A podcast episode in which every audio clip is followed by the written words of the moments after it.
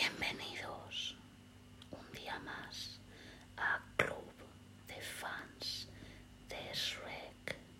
Hoy venimos con un nuevo podcast con Almudena, actor y tanatopractore, fan de Anatomía de Grey, Kurt Cobain en su séptima reencarnación y digamos que la persona que se encarga del mejor perro del mundo, Kurt.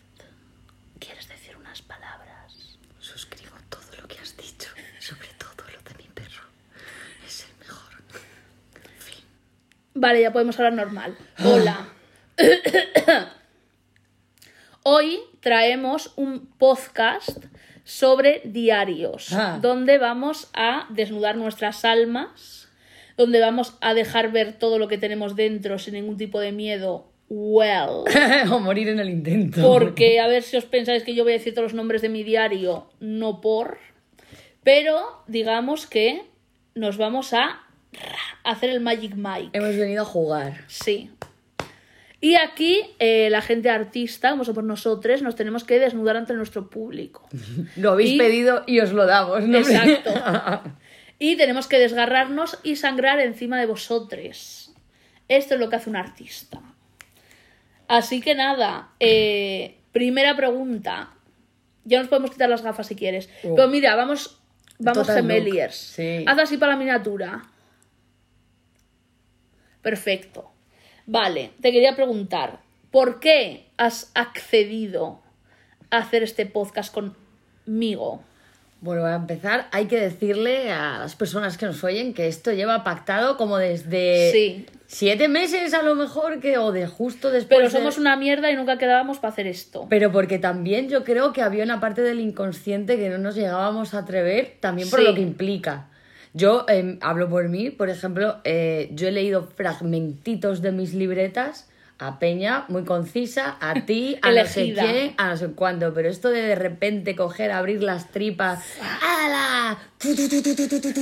y soltar a Tokiski, pues igual es como.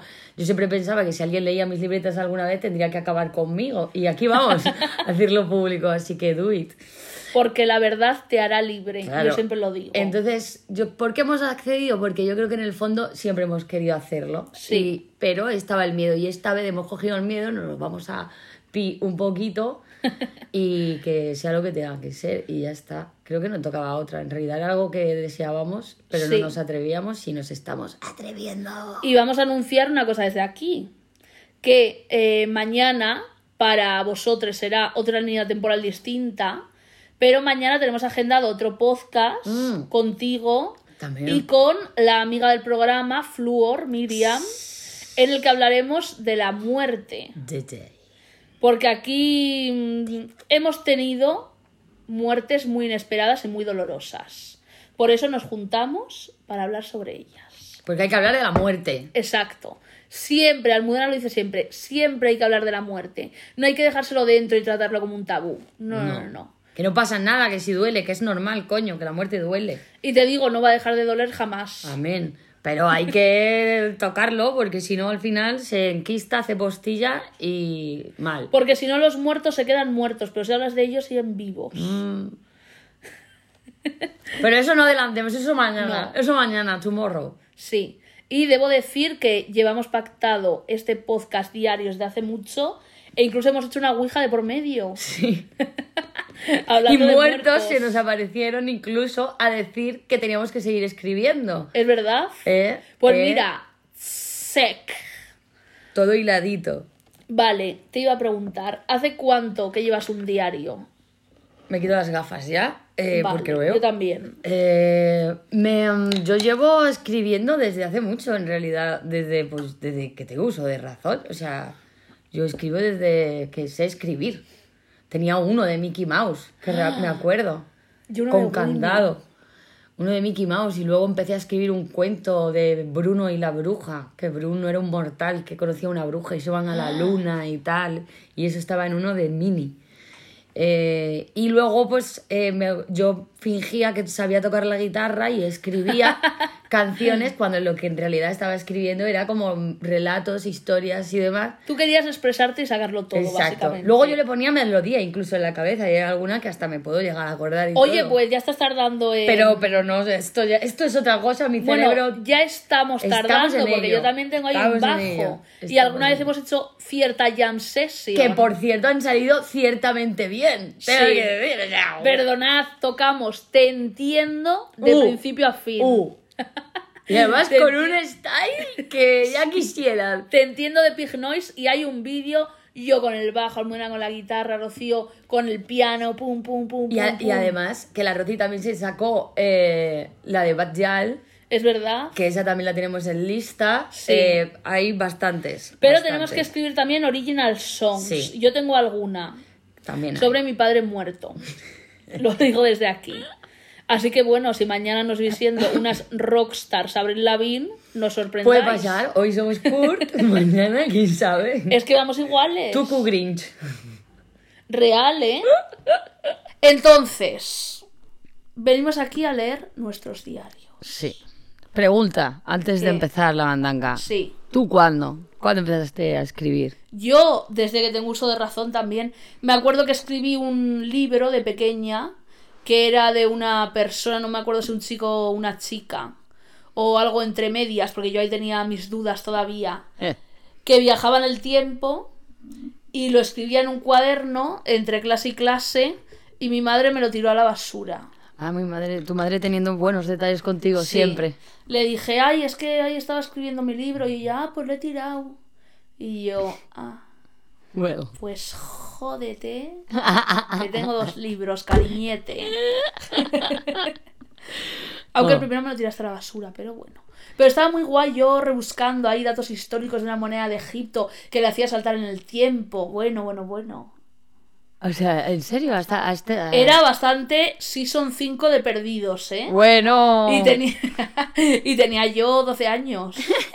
Pero era súper guay. Y nada, y luego escribí muchos diarios a lo largo de mi vida que iba dejando. Y me acuerdo. eh, bueno, ya entramos en terreno deep. Trigger warning. Suicidio. Me acuerdo que una vez en mi casa se me acusó de haber hecho una cosa que yo no había hecho. Y yo tendría 13 o 14. Pues yo por aquel entonces me autolesionaba Uy. ya. Terreno deep. Uy. Y me acuerdo que yo eh, me solía autolesionar, no con objetos punzantes, porque no los tenía a mí tal, sino como con imperdibles. Hmm. Vamos, que tenía que hacer el doble de esfuerzo en. que yo lo que quería era sangrar. Y un día se me acusó en mi casa, me encerré en el baño y eh, me acuerdo que un amigo me había dado unas cuchillas que me dijo, ¿para qué las quieres? Y yo, pues, Mira, ¿ves cómo te explico? Me voy a hacer un collar. Exacto, ¿por qué te crees? Y eso, y me las dio, yo creo que un poco inconscientemente, aunque... No lo hagáis. sí, no lo hagáis eso, pero se hace. Claro, una Pero cosa, yo lo he hecho. Una, una cosa es no recomendarlo y otra cosa es que no, o sea, Claro. no podemos ignorar que esto pasar pasa. Pues esa vez me acuerdo que era como la primera vez que me cortaba con cuchillas, y es que las cuchillas es... te rozas la piel y Y hasta luego. Luca. A mí me gustaba más el rollo de... como una sierra hasta que salga sangre. sé que es muy sádico, pero coño, es mi puta realidad, ¿qué hago? Era más de cúter, tengo que decir. Sí. ¡Ah! Luego digo una cosa, es que soy gilipollas. Bueno, total, que me acuerdo que ese día sangré tanto que pensaba que me iba a morir. Seguramente no. Pero yo normalmente cuando sangraba me hacía así con un pañuelo, estaba unos minutos y paraba. Y a mí lo que me gustaba era cuidármelas tal. Que me sentía en plan, tengo el control. Obviamente no lo ¿Te tenía. las cuidabas? Sí. Eso es muy interesante. ¿Tú? No. Ah, claro. Yo me las cuidaba, a ver, tampoco me ponía vendas ni nada, pero era en plan, ay. Era un poco el me hago daño para cuidarme. Hmm. Y sangré tanto, sangré tanto, sangré tanto que pensaba que me iba a morir y me acuerdo que todo eso lo estaba pasando mientras escribía en mi diario de forma compulsiva. En plan, así la muñeca y yo. Madre mía. o sea, Una escena bastante te lamentable. sangraba la literatura. Encerrada en el baño y mi hermana tocando así. pum, pum, pum. Madre mía. O sea, Flashbacks estás- de Vietnam, ¿eh? Estás poniendo encima el, el nivel altísimo. O sea, ya hemos empezado a, No arribísima. es el nivel altísimo, pero es mi realidad y cómo lo he vivido yo. Así son las cosas y Y así, así- os las hemos contado. Efectivamente. Effective Wonder. Y eso, que yo era de escribir diario, de repente me enfadaba, estaba todo el rato enfadada en aquella época, me iba al parque a escribir y era escribir de manera compulsiva. Hmm. Que ahora que me acuerdo, la mayoría eran mierdas como sin sentido. Hmm. Pero nunca he sido de escribir, hoy he ido al parque y he salido con mis amigos, he hecho esto, querido diario. Siempre era cuando me quería morir. Sí, Las no- épocas felices nunca he escrito. Yo de esto de analizar qué ha pasado en el día, al- alguna vez que me ha pasado algún acontecimiento así, mira, no sé qué, pero no, no se lo contaba al diario, era una cosa que me lo contaba más bien a mí. Porque de hecho nunca se han llamado diario, para mí son mis libretas negras. Me La encanta un- ese concepto. Lo que La has 1, la explicado. 2, la 3. Sí, o sea, mi tata me regaló esta primera Moleskine y aquí esta es la primera libreta negra. Y voy por la sexta libreta negra o, se- o libreta de los muertos. Eh, Que la y- Ouija te dijo que escribieses. Sí. Y la cosa es que yo siempre escribía. Mi tata me regaló esta Moleskine, que fue la primera Moleskine. Y entonces a partir de ahí ya solo he utilizado estas libretas, pero tengo como una colección de muchísimo, pero por eso, porque escribía mucho. Y también era que no era en plan, hoy he hecho no sé qué, hoy he hecho no sé cuánto, sino como tú dices, como una cosa de vómito, una cosa compulsiva, de que, que tenía que salir por algún lado, algo, lo que fuera. No necesariamente tenía que ser bueno, porque normalmente nunca es bueno, pero No. si eran tripas y es lo que tú dices, no sé si es bueno, pero es mi realidad y la realidad era lo que salía todo el rato. Y a veces en mi cabeza salía en forma de canción, a veces en forma de relato, a veces salía en forma de, pues eso, un poema, un no sé cuánto o algo mm, histriónico y ya está. ¿Tú dibujas? Alguna que otra cosa hay, pero no, tampoco soy una persona muy afortunada con el don del dibujo. Yo tampoco, que- pero dibujo. Oye, pero tú sí. No, no. Hombre, por, por favor. Tengo trucos para que parezca que dibujo bien, pero no. He dibujado las virutas, que por cierto no lo he dicho. Las láminas, por Tengo unas láminas, ilustraciones en venta de la viruta, las dejaré por aquí. Virutas campo y virutas ciudad, que se complementan.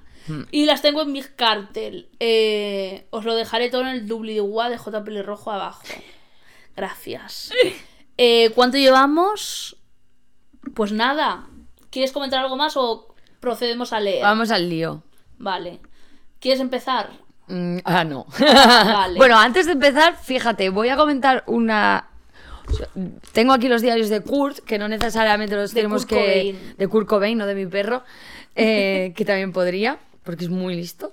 Pero complementan para el podcast. Y, y me llamó, o sea, es literalmente de, de casi la primera página que dice, no leas mi diario en mi ausencia. Vale, ahora me voy a trabajar. Esta mañana cuando te levantes, por favor, lee mi diario, registra mis cosas y trata de entenderme.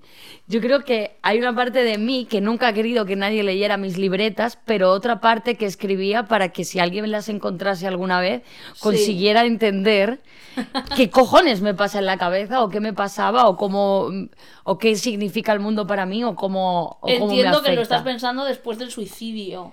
Des- ¿Cómo? Después del suicidio de Kurt. Yo siempre he pensado que no quiero que nadie Ah, vale, mis cosas Hasta, hasta que me suicide. claro, pero aquí estamos en un podcast leyendo nuestras cosas. Exacto, obviamente Ah. el plan ha cambiado. Ha cambiado. Por, por eso me ha llamado mucha atención esa frase, porque yo Sí. decía que no me lea nunca nadie, esto es hiper sagrado, hiper sagrado. mm, No, no, no, no, no, no entréis ahí. Y aquí estoy con las putas libretas negras, hablando con esto y con esto y con esto, en plan, vamos al lío. Entonces me llama la atención. Os vais a meter en nuestras heridas más profundas. Igual no le interesa a puto nadie, ¿no? Pero Sí, que les interesa.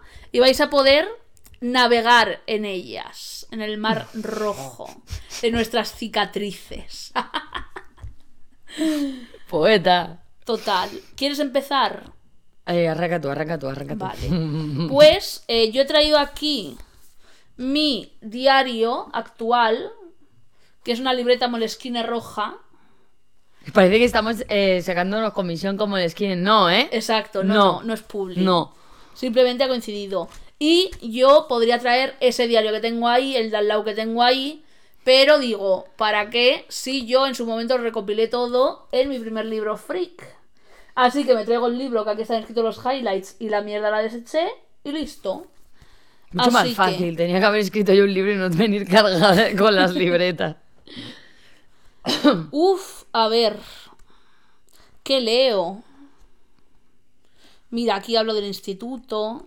Mucho, mucho, mucho. Eh, voy a escoger un capítulo que off the record te he dicho que ha envejecido un poco mal. Hmm.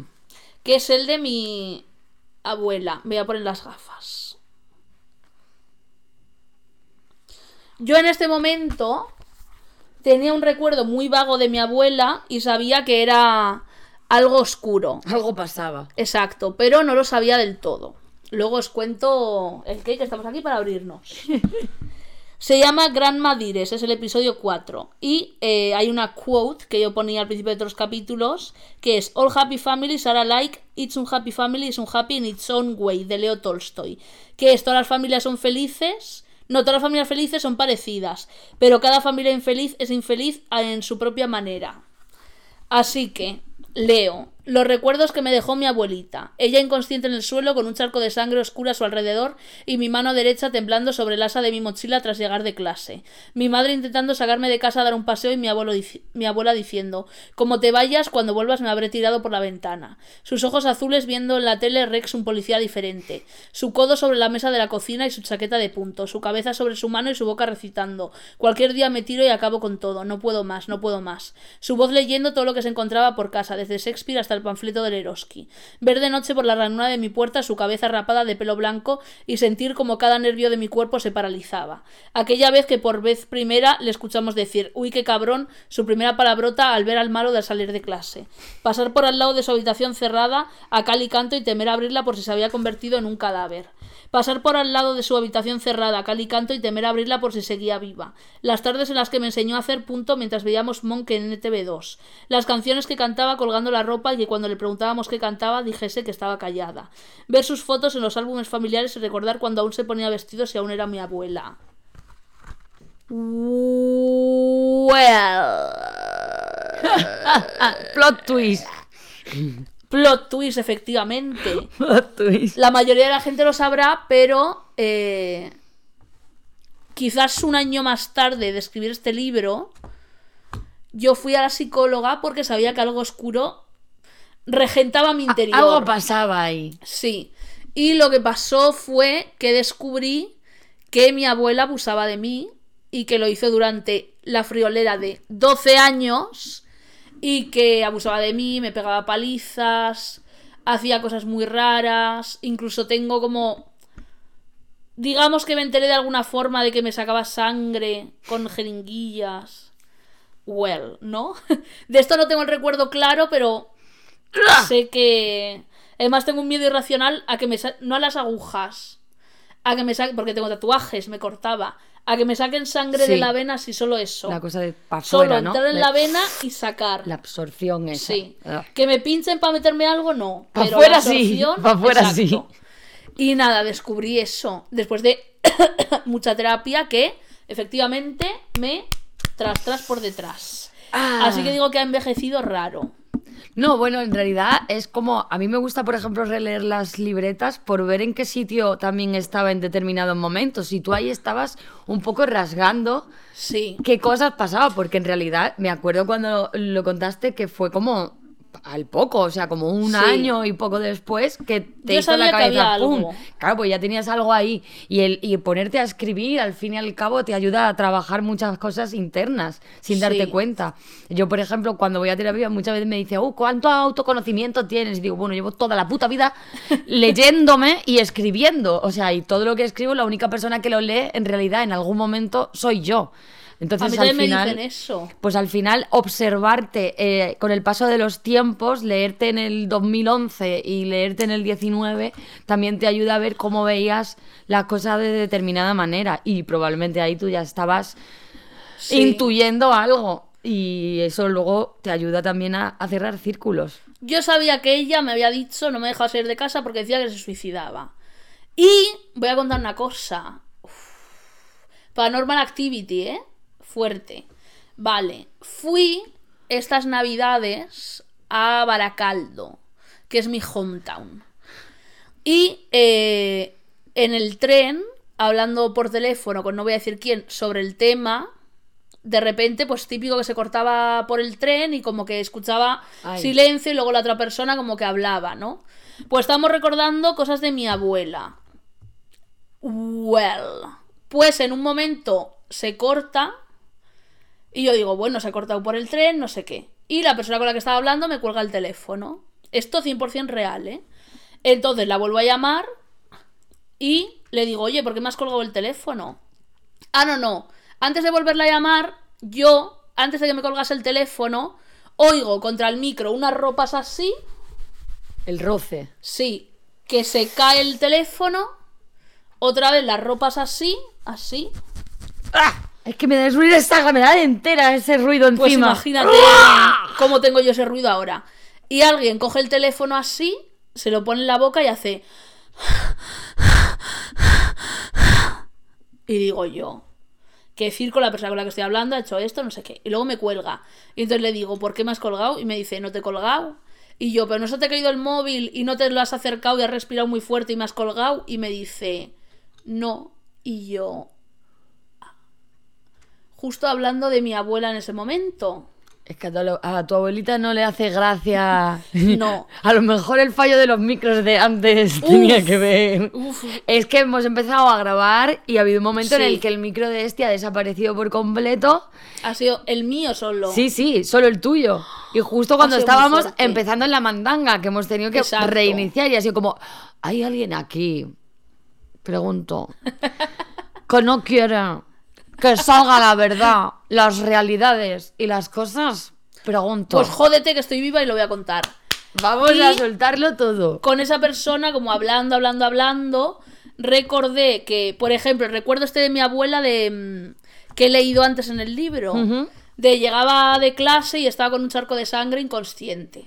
Pues yo en mi cabeza, aún a día de hoy, hasta ese momento de este diciembre, pensaba que yo llegaba de clase y mi abuela estaba inconsciente en el suelo con un charco de sangre y yo me iba al salón a ver los dibujos y eso se limpiaba solo. En plan, venía mi madre, lo limpiaba, no sé qué. Pues, hablando, hablando, hablando, descubro que no era así. Sino que esa persona que no voy a nombrar por respeto y yo teníamos que limpiarle la sangre, levantarla. Cuando la levantábamos, eh, ella estaba fatal, tenía ya como Alzheimer, no podía andar, estaba como a punto de morir y empezaba a echar espuma por la boca, a hablar como en, en- diciendo cosas rarísimas en un idioma que O no sea, tu cabeza entendíamos. al final estaba bloqueando eso Exacto. y hacía en plan, esto se arregla sola, alguien lo Sí. limpia, cuando en realidad eras tú y, Y otra yo persona estaba que lo limpiaba. the gap, pues de mi madre venía y lo limpiaba. Y eso, y la teníamos que levantar, eh, limpiar la sangre, volver a llevarla a la cama. Y eh, esa persona me dijo una cosa que me marcó mucho, que era, ¿te acuerdas que siempre estábamos solas y que nadie venía nunca? Y joder, me fui por Atocha a Caritrini. ¿eh? Recuerdo desbloqueado por completo. O sea, Total. pero es que al final lo que hace la supervivencia, que muchas Sí. veces dice, "No, mm, esto igual, esto igual en otro momento. Eso lo leí en un libro, mira que tengo por ahí, uno de los abusos de niños, Hmm. que dice que tú no recuerdas bloqueos porque sean muy traumatizantes en ese momento, los bloqueas porque proceso mental es este y tiene mucho sentido. Esto en abusos de niños. Es como, vale, normalmente te abusa un familiar o alguien muy conocido de la familia. Dices, esta persona me está haciendo algo malo, pero si lo cuento, todo el mundo se va a poner de parte de esa persona porque es la adulta y la que tiene razón, porque los adultos tienen razón, se supone, entonces ¿qué hago? Por pura supervivencia voy a hacer como que no ha pasado, porque no me puedo permitir que mi familia me abandone y quedarme solo. Claro, al final es como, mm, pref- de alguna manera, aunque no, eso no lo haces tú de forma consciente, pero de alguna manera prefieres obviar todo Sí. a la consecuencia de aceptar y asumir todo lo que ha sucedido y todo lo que eso va a conllevar después, porque Y obviarlo implica que siga pasando. claro, Pues nada. ¿Quieres leer? precioso. Sí, bueno, vale. Sí, eh, voy a, a leer algo que a ti te incumbe. Sí, porque es Soy el... Leo. Esta información me encanta. Es el. Bueno, es entrevías. ¿Quieres contar qué es? Pongo en contexto, Entrevías es una obra de teatro que he escrito, estoy terminando de ajustar ciertas cosas y demás. Bueno, si eh, el querido no wifi de Estivaliz me permite abrirlo. Espera, el wifi. Eh, entonces es como. Es una obra de teatro que yo empecé a escribir a raíz de la muerte de mi tata, la persona que me regaló la Moleskine. ¿Y qué pasa? Que al final, tanto dolor, tanto dolor, era o me mm, saturaba el dolor o lo sacaba por al- algún lado y salió entre vías. Que es un, Claro, siempre. que es un batiburrillo de muchas libretas, incluida la primera libreta negra, otras cosas y demás. Y lo que iba a leer ahora era eso, como el primer monólogo con el que empieza esa obra. Sí, consigo eso. Te doy el wifi. Chips, por Vale. favor, porque no. Es la red. Lo cortas, ¿no? Sí. Corto la contraseña. Vale, pues bueno, después de arduos intentos de encontrar el puñetero texto, a ver si puedo leerlo bien y sería, este es el inicio de Entrevías, el monólogo de Chica sin nombre.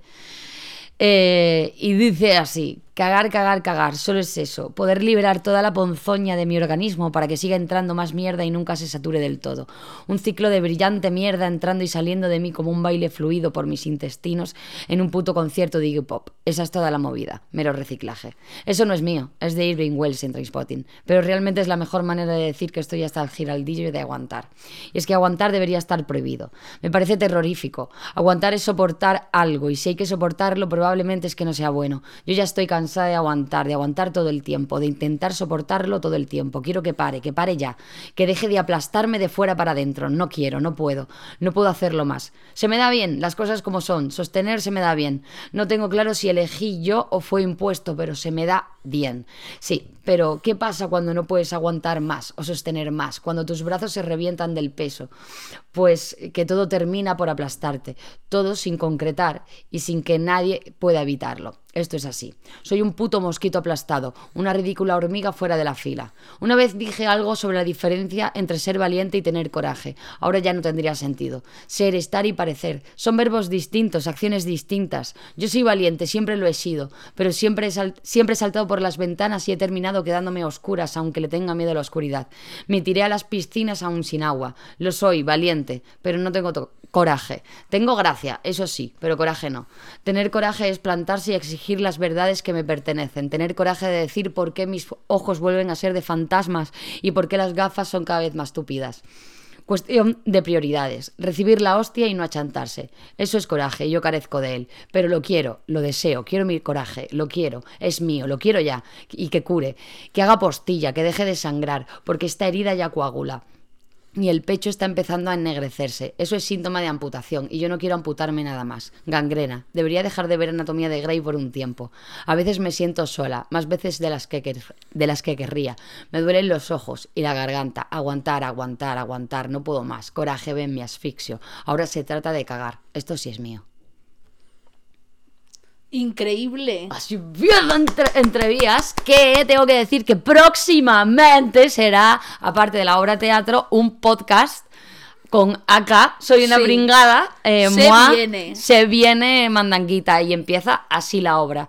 Así que lo tendremos, Increíble. lo tendremos en oyente. Pues parte del dolor de la tata está aquí eh, traducido y, y luego en 60 hojas más, que es lo que dura la obra, pero sí, por ahí. Oye, cuando quieras cojo los micros y grabamos. Ok.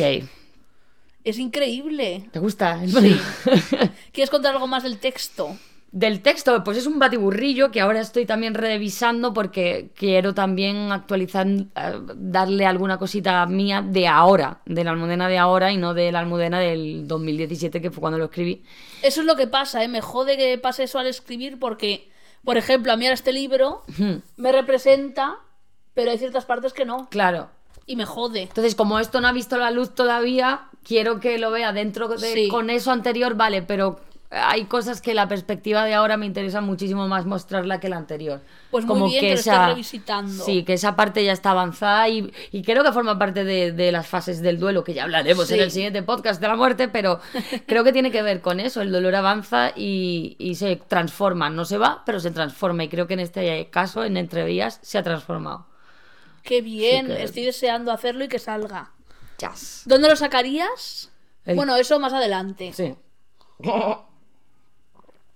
Pero que sepáis que lo vamos a hacer y que va a salir. Sí. Pues yo quiero leer otro texto, que esto ya, eh, lo que he leído antes es bastante viejo. Pero lo que voy a leer ahora es... A ver dónde está. Aquí. Es un texto más o menos nuevo de un libro que estoy escribiendo. Mm. Que espero sacar. Pero por ahora es un libro de textos cortos. No sé si la luz, espero que sí. Y estos son eh, fragmentos de mi diario actual. Tiene antigüedad pues medio año más o menos que estoy sacando. Así que procedo a leer. A ver, este es el primero. Sí. Son dos textos que son distintos pero son complementarios. De hecho es la misma entrada del diario. Se titula Nunca he visto Indiana Jones, ninguna de las cuatro. Son cuatro. No sé por dónde iba. Seguramente estaba contando algo muy emocionada que seguramente también acabó en una montaña de mierda descomunal. El estúpido peso del mundo se me hace insoportable. Prometí escribir todos los días y llevo dos meses sin hacerlo. Supongo que en tres años me gustaría abrir este diario viejo y descubrir que dentro de mí sigue viviendo la misma school shooter que solo contempla el mindfulness como pegarse un tiro en la puta cabeza. Me pregunto si alguna vez me sentiré del todo bien, si alguna vez dejaré de ver el suicidio como a esa abuela haciendo calceta que te abraza cuando te pegan en el colegio y te teje una manta para cuando te duermes en el sofá. Pero como dijo alguien una vez, la verdad es una manta que siempre te deja los pies fríos. Se supone que todo va bien, que ya no vivo con mi madre, que ya he escapado del monstruo y que ya nadie se asoma por la rendija de la puerta. Tendría que estar bien, dando saltos de alegría como una cabra con problema con problemas cromosomáticos por el prado lleno de luz y color. Igual he estado equivocada toda mi vida, igual el mundo no es un infierno y es un sitio maravilloso lleno de oxígeno y sonrisas y canciones de Bubblegum, Bubblegum Pop de los 60. Igual el infierno soy yo, igual mi mente es el agujero negro que se traga toda la luz y la convierte en gusanos y en crueles intenciones. Eso de estar bien es una mierda, es como cuando en una peli de Indiana Jones tienen que pasar por un puente viejísimo hecho de cuatro maderas mal puestas y abajo hay un acantilado infinito de piedras con dientes y ojos rojos. Y entonces tiene que pasar toda la tropa y tú eres Indiana Jones y te quedas el último porque eres un héroe y todo eso. Esta coletilla y todo eso es del Guardián del Centeno. Que el otro día tenemos un podcast del Guardián del Centeno que estuve revisitando. Lo podéis escuchar en YouTube y Spotify y está muy bien. Y pasas y parece que todo va bien, pero entonces una madera hace crack y la escena, joder, dura... Espérate. No, no, no, me he perdido. Un segundo. Y la escena dura dos minutos, pero parecen dos horas. Joder, cómo odio Indiana Jones.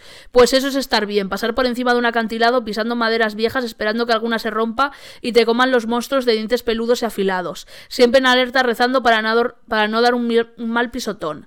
Yo nací en el fondo de un acantilado. Ahora alguien me ha puesto en el maldito puente con Harrison Ford y su puto padre al lado y no sé caminar, ni sonreír, ni encontrar el arca perdida. El arca perdida soy yo y no quiero que nadie me encuentre. Y este, Es que, que me es... devuelve mazo. Este ya me... Fue, es que Muchas gracias. me gusta muchísimo porque son las metáforas y la forma de, de- de expresarlo es como muy concreto. Es, hay Es unas imágenes muy aquí. concretas. Es que, Claro. claro, Cultura pop. es que muy guay. Este también acaba con cultura pop. El segundo texto de esta colección se llama Como un Furby que sigue jugando al escondite cuando no hay nadie en casa. Estos. Están Y calladitos. ¿eh? No les tientes. A veces me siento culpable por pensar en estas cosas, porque debería estar bien y contenta y con una percha en la boca y dientes como perlas brillando y cegando a todo el mundo con mi felicidad extrema. Pero no, soy un monstruo, pero de estos que no son ni guays. No soy Godzilla con 34 horas de render ni Alien el regreso. Soy más bien como un Furby color mierda al que le han quitado las pilas y aún así sigue riendo y jugando al escondite cuando no hay nadie en casa. A veces pienso en volver a lo de antes, a la espiral mental de chapapote y a comer techo con mi propia versión de la dieta mediterránea. Cuando algo me dolía mucho convertía mi brazo en la banca del Monopoly y ya estaba. De vuelta a no sentir nada nunca. Aprendí a sentirlo todo y no sé si me gusta, pero he perdido el ticket. Estoy harta de tener que levantarme y seguir cuando alguien me jode. No quiero rasparme la rodilla y ponerme una tirita que se acabe colando por el desagüe de la ducha como si nada hubiese pasado. Quiero quedarme en la cama del hospital, ver la tele y que me den de comer. Solo me preocuparía de que llegase el viernes para la cena especial de pollo con patatas en natillas de postre. Y que me den mantas, muchas mantas. Y que venga una enfermera como de 53 años con las mejillas siempre coloradas y obligarla pueda ser mi madre. Quiero partirme la columna y quedarme paralítica como John Locke en Perdidos. No quiero secarme las lágrimas. Quiero llorar y crear un océano Atlántico en Marte para que vean todos los marcianitos con tres piernas y siete ojos. No quiero superar las cosas en exactamente seis minutos y nueve segundos. Lo que dura All Apologies, mi canción para llorar, y lo que tarda en acabarse Sliver, mi canción para después de llorar, que me recuerda que me da igual si me toca la lotería un meteorito entre las cejas. Estoy harta de ser fuerte y poder con todo. No quiero ser más John Cena. Quiero ser el señor McMahon y fingir mi propia muerte un jueves por la tarde. Estoy harta de aguantar. Ha sido eh, muy el mood del anterior texto de, del de cagar, cagar, cagar también. Sí, total. Estamos hasta el, un poco hasta el, mood. hasta el giraldillo. Qué guay, es que es muy... Muchas gracias. Pues esto lo escribí porque eh, yo llevo aprox, aprox, aprox cuatro años o cinco yendo a la psicóloga y normalmente piensas, haces terapia, me dieron de alta de la terapia en un momento y ya está todo bien, ¿no? Ya te Ya has está. curado. No por Spoiler, no. y con esto no quiero desmerecer el trabajo de la psicología porque es muy importante ir y seguramente si no hubiese ido estaría muerta. Pero eh, la terapia es muy importante. Yo desde aquí animo a todo el mundo a ir y también animo al puto gobierno de los cojones a poner salud mental pública. Por Gracias. favor, sí. Porque Y- al final es un de- salud mental, es para todo el mundo, Es pero solamente eh, pueden unas cuantas personas que se lo pueden permitir. Exacto. Así que igual. Pero bueno, soy afortunada. Porque me lo puedo permitir. Y en otra época de mi vida no me lo podía permitir. Y por eso estaba. Virutas, deja de chupar cámara, por favor. Está ahí colismeando mi mochila. Qué niña, Le huele de al verdad. cur, le huele al cur. ¡Ja! Viruta, ya está No, bien. Se está roneando en la mochila completamente. ¡Uy! Sí, ¡Qué gorrincilla! Virutas. Y eso, pues que a veces los traumas son tan fuertes y tan grandes y la muerte es tan dolorosa como la muerte de mi padre, que por mucho que vayas a terapia, es un dolor que no se cierra. No, y va a estar ahí siempre. Y muchas veces se transforma. Y Sí. cosas como lo que te ha pasado a ti con tu abuela, que lo, de alguna manera lo, eh, lo bloqueas sin darte cuenta y al cabo de los años y al cabo, ¡pum! De repente aparece y tú dices, pero ¿y esta mierda que tengo yo aquí qué? Y entonces, Exacto. mm, pues toca ir otra vez o toca trabajarlo. Y a mí, por ejemplo, la escritura y el releerme y el conocerme, eso sí que me ha ayudado un mogollón. eh, Porque te da un autoconocimiento y una Sí. perspectiva que, que- que ayuda también. Y te ayuda a no perderte, sobre todo. Eso es Porque te escuchas. Te, te crees que no, que te estás pasando por encima, pero al Sí. final leerte y escribirte eh, te hace escucharte. Es que escribir es una especie de terapia. Digo, yo, eh, tengo que decir que yo hace un mes, no, un mes no, igual un poco más, me escribí una carta a mi yo que te la leí, ¿te Es acuerdas? increíble. Eso no vengo a leerlo ni nada, pero me escribí una carta a mi yo de, yo tengo 30 actualmente, me escribí una carta para cuando tenga 60 años, si llego, espero, espero leerla, ahora tengo un motivo para llegar, que es leer eso. Y al principio iba como de coñas a hacerla y me ha servido terapéuticamente mucho para encontrar muchas cosas de mí que desconocía y fue como, Lloraste haciéndola. Sí, fue como en plan, eh, me puse a cuidar a mi yo de los 60 y los de los sentía que me estaba cuidando como, como si el universo se meta. Y hay una parte sobre Kurt. Uf. Ah, claro, porque Kurt el perro. cuando me toque leer la carta, mi querido señor Kurt no va a estar y solo Sí me va a estar. Eso espero. Me di cuenta pues que cuando, cuando la estaba escribiendo y me pilló así y fue como y me puse a consolarme a mi yo del futuro, en plan, sé que estás triste, pero ahora mismo está aquí, lo que quiere decir que siempre está vivo y al final pues bueno, la fuerza de, la- de las palabras y el cómo las utiliza. El perro Kurt y el gato Virutas nos van a enterrar a todos. Eso es verdad. Nos van a hacer nos van a hacer. Sí. Y eso, lo que estaba diciendo. Que a veces, como has dicho, el dolor se transforma, pero puede ir a peor. Sí. ¿Qué pensarás después de la terapia? Yo ahora tengo las herramientas para gestionarlo. Bueno, well, eso pensaba yo. Pero de repente me encontró que estaba yo muy contenta y en noviembre no pasó nada en plan en la vida, pero todo hizo para abajo. A, a- carajote. Y que no pasó nada. Si me dijeses, ha pasado esto, pues tengo una razón. Y de repente empecé a soñar, tuve un sueño recurrente, que era que mi madre se tenía que mudar a mi casa y yo me tenía que ir a otra casa. O sea, podía vivir con ella, Hmm. pero tal. Y siempre era como mi madre persiguiéndome, tal. También he soñado que abusaban de mí otra vez, muchas veces. pero bueno, eh, no he tenido un sueño feliz en años. pero no pasa nada. ¿Quieres leer algo? Sí, voy a leer otra cosa que es de un, eh, un proyectito que nunca ha visto la luz ni nada, está ahí en tu, eh, en tu mail, eh, eh, que es cuando al escribir tanto y tal, hubo una cosa que me dijo mi tata, que esto sí lo sabes, sí, en palabras. Eh, que fue, chata, esto no me gusta, es muy oscuro. Y te- tenía toda la razón del mundo, iba oscuro. Y entonces yo me bloqueé y no sabía cómo escribir, porque me daba la sensación de que siempre estaba escribiéndome lo mismo hasta que le te- terminé pillando tirria a todo lo que escribía. Entonces hice un ejercicio que era que le iba pidiendo a la gente una palabra, cualquiera. Y a partir de ahí yo creaba un relato, creaba algo. Buen ejercicio de para mí. creatividad. Y al final pues tengo como 70 palabras escritas o algo así de cada cosa. Y ahora para... A ver si la encuentro la que quiero. Eh, a ver, no, aquí. Eh, aquí. A ver si lo hago con los dos dedos, que yo no tengo eh, un, un más de esto, Flores no. Eh, hay cosas que son... eh, ¿Te costó eh, alguna palabra?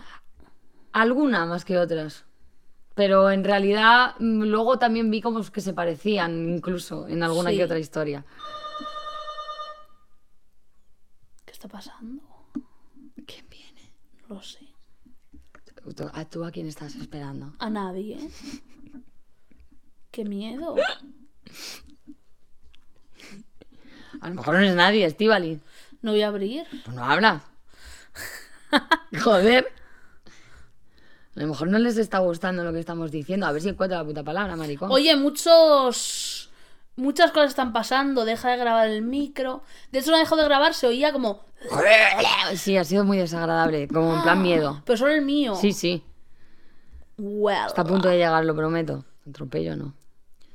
Voy a hacer otra vez las palmadas porque no nos dejan de interrumpir. Uno. Dos. Tres. Todo grabando. Fenomenal, fenomenal. Pues lo que decía, esta es piedra. Eh, ¿Qué pasa cuando algo imparable choca contra una cosa inamovible? Nada, eso no, puede, no se puede dar. Si hay algo inamovible, es imposible que haya algo imparable. He aprendido que nunca, bajo ningún concepto, se debe levantar una piedra en el campo. Podría vivir cualquier especie bajo ella y no sentirse nada como- cómoda con que alguien importune la estancia en la que se encuentra. El teatro del patio de mi abuela siempre ha sido de Uralita. Repetir un patrón, sentenciarse de antemano, ver la catástrofe antes de que llegue y aún así saber que es prácticamente imposible de evitar. Ella no solo era quien ponía las piedras en su camino con las que tropezar, no, sino que ella conocía a cada una de esas piedras con las que caía una y otra vez. Las saludaba antes de hacerlo. Tenía in- incluso nombres. Había conseguido entablar una íntima amistad con ellas, hasta el punto de sentirse cómoda con sus errores, después de cagarse en ellos, por supuesto. Su corazón estaba hecho de uralita, siempre se mantenía caliente pero absolutamente frágil. Ante cualquier distracción podría quebrarse de nuevo. También tenía una habilidad infinita en reconstruirlo, pero de verdad, Solo ella conocía la dificultad y el tiempo que se necesita para cons- reconstruir un corazón ya roto.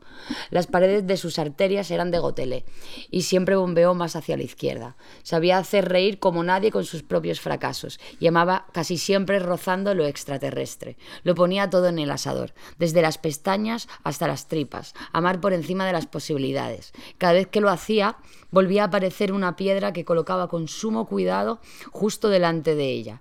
Piedras que parecían montañas y que cogi- y cogía carrerilla, iba hacia ellas con los ojos cerrados y entonces, crack, la Uralita tiene de nuevo otra grieta.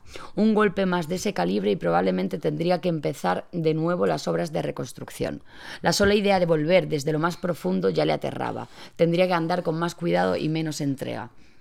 Pero desgraciadamente vivir sin entrega no era justo una característica suya, así que se limitaba a andar y bombear ríos esperando sin prisa la siguiente caída para su subsiguiente subida. Está muy guay. ¿Y qué te inspiró? Piedra. Pues mm, no lo sé, o sea, creo, obviamente creo que ella eh, Sí. es yo, pero eh, creo que eh, recibir que alguien me diera una palabra ajena eh, me ayudaba a sacar cosas mías que no me planteaba escribir directamente. Entonces me ayudaba a poder sacar mis historias sin en plan, "Ah", sino como dejarme fluir un poquito más. Y, y- y sacaba cosas mucho más. Buenísimo ejercicio. A mí me, me, gustaba más. Además, suelen estar todas escritas como del tirón. Sí. Siempre, en plan, cuando arranca como con la idea, ya era como. Y, y solo por la imagen que me daba la persona. En plan, tucu, y ya está. Tucu. Tucu. Podría sacar un libro solo de las palabras. Hay, hay unas cuantas, hay unas cuantas. Que hay ¿Te has planteado escribir un libro?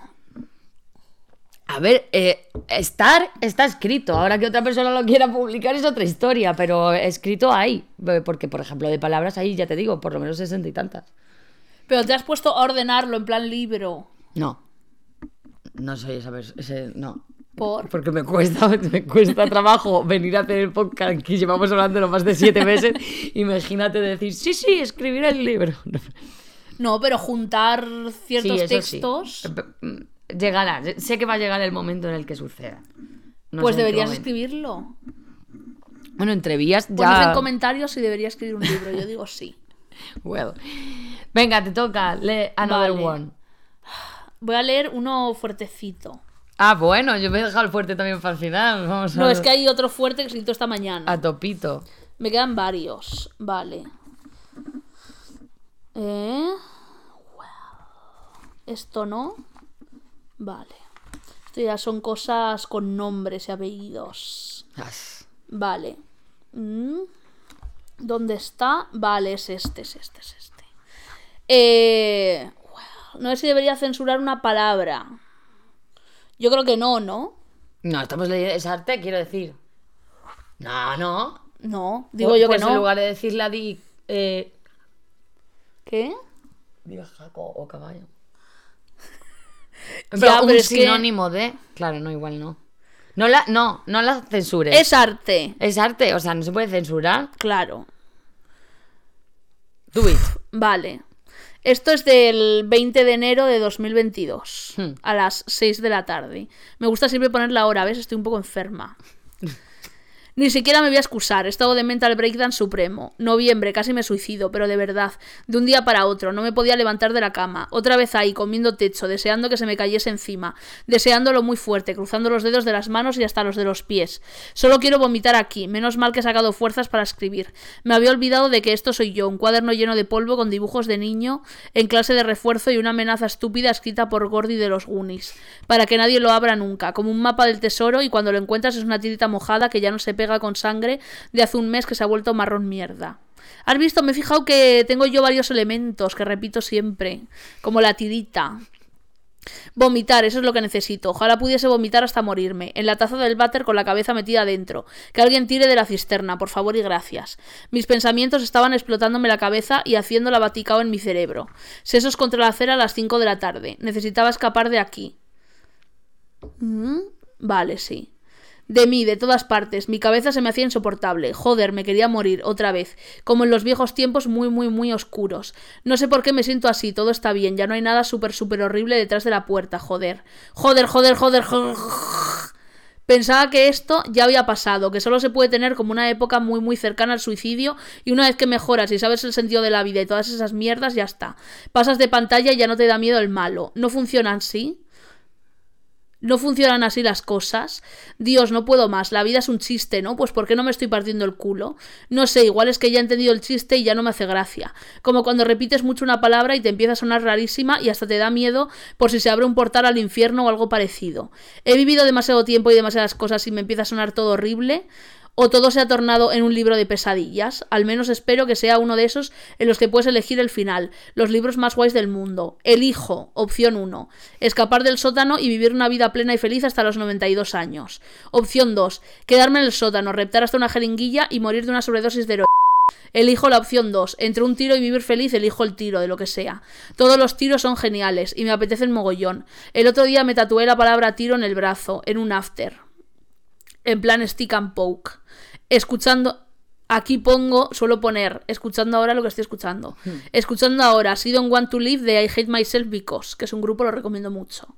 ¿Te puedes sentir la persona más guay del planeta Tierra y sentir que no mereces vivir y que estarías mejor muerta al mismo tiempo? Os lo digo yo, sí. En fin, da igual. Quiero probar la heroína, pero mucho, una cosa que sea exagerada. A veces lo pienso, bueno, a veces todo el rato. Eso, que siempre lo pienso, pero a veces siento que no me puedo aguantar. Soy una yonki, pero una yonki de querer probar la eso existe. Habrá todo un grupo de gente a la que le pase lo mismo. Podríamos reunirnos los jueves en una iglesia. Muy irónico, como los grupos de apoyo del Club de la Lucha. Imagínate, imaginaos, yo qué sé, no sé ni a quién escribo esto. Imagina, un hombre en su treintena va al médico porque tiene insomnio. El médico no le quiere dar más pastillazos y le dice, ¿quieres ver sufrimiento de verdad? Ve a la iglesia de San Quintín los jueves de primero de mes a las 8 de la tarde. Hay un grupo de apoyo de adictos a querer probar la heroína eso sí que es dolor. Y entonces un día aparece Edward Norton para chuparnos la miseria y el polvo de encima. Si ese grupo de apoyo existiese, ¿se nos consideraría fracasados por no haberla probado o unos héroes por haber resistido la tentación del caballo? ¿Somos cobardes cagados de miedo o valientes jinetes de Jesucristo? Yo qué sé, seguro que solo seríamos una panda de capullos inmaduros a los que sus madres nunca recogieron a tiempo del, del colegio. Imagínate la situación.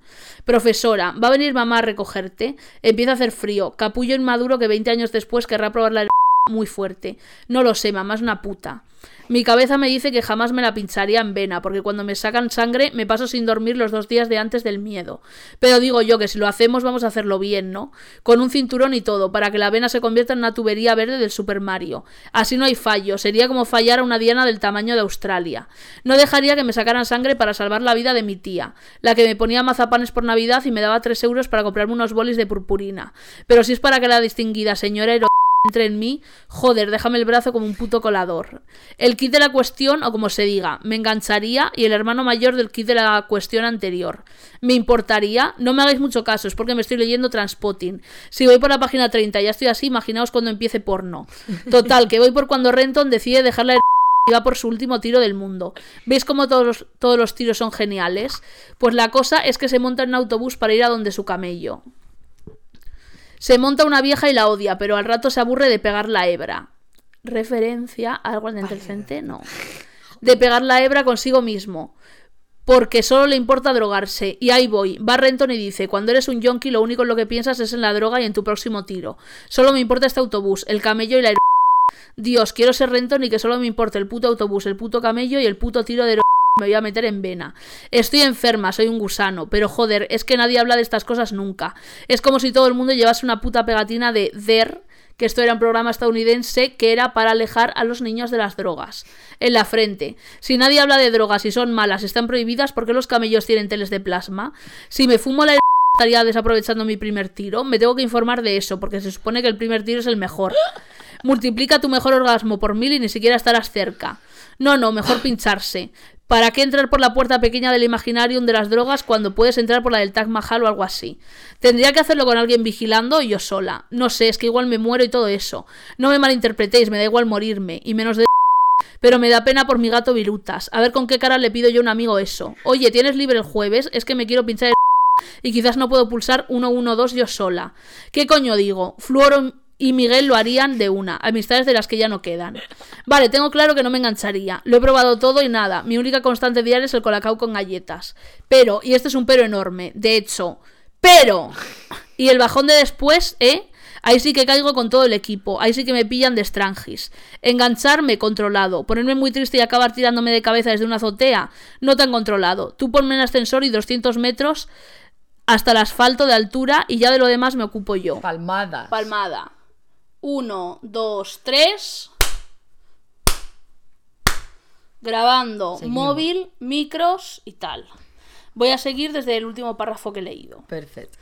Y el bajón de después, ¿eh? Ahí sí que caigo con todo el equipo. Ahí sí que me pillan de estrangis. Engancharme controlado. Ponerme muy triste y acabar tirándome de cabeza desde una azotea no tan controlado. Tú ponme un ascensor y 200 metros hasta el asfalto de altura y ya de lo demás me ocupo yo. Me tendría que pegar post-it por toda la casa el día de antes, en plan, no te mates, esto es por la heroína, no es de verdad. Pero seguro que antes de leer el no, ya estaría curco total. Lo bueno es que virutas tendrías esos en salsa para cenar. Yo qué sé, no me hagáis caso, solo estoy delirando, o es que mi madre nunca me recogió a tiempo del colegio. Es que. Esta es mi alma, Es que es un textazo. Y Muchas tengo que decir que son cosas que que espero que no censuren absolutamente nada porque aquí no hay ningún tipo de, eh, de incitación a drogas ni nada No, por no, el no. contrario es, un- es eso, eso es lo que son las libretas y los diarios al final son como el guil- guilty pleasure ese como se diga Sí. de las cosas que nunca te atreverías a decir pero que al final están en el alma y están en la cabeza y, y se transforman de esa manera No estamos incitando a nada ni romantizando nada. Simplemente estamos desnudando nuestras almas. Y que y esto es lo que hay. Y es que muchas veces al final están tan, tan enturbiadas que al final Sí. termina saliendo todo eso. Entonces, cero romantización de todo este tipo de cosas, porque al final, si están en el imaginario, es porque. eh, en, en esa apocalipsis de, de- de pensamientos, al final son las imágenes que terminas cogiendo muchas veces, porque Sí. no son el sal- aparentemente en ese mundo de libretas es el salvavidas muchas veces. Exacto. Por cierto, Y- ya no tengo el cigarro porque se me ha agotado. Porque, claro, ahora es fallo de récord. No, que se ha vuelto a, a cortar la cámara.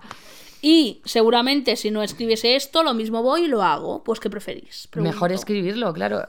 Es que muchas veces decir me quiero morir a morirte de verdad. Sí, Eh, total. Pues sí. Uy, aquí tengo yo otro. Dale duro. Bueno. No, no, le tú. Uh, pues yo tengo ahora mandanga. Yes. De hecho, ya me pongo nerviosita perdida. es el último, branquias. ¡Ay, me encanta ahí. este!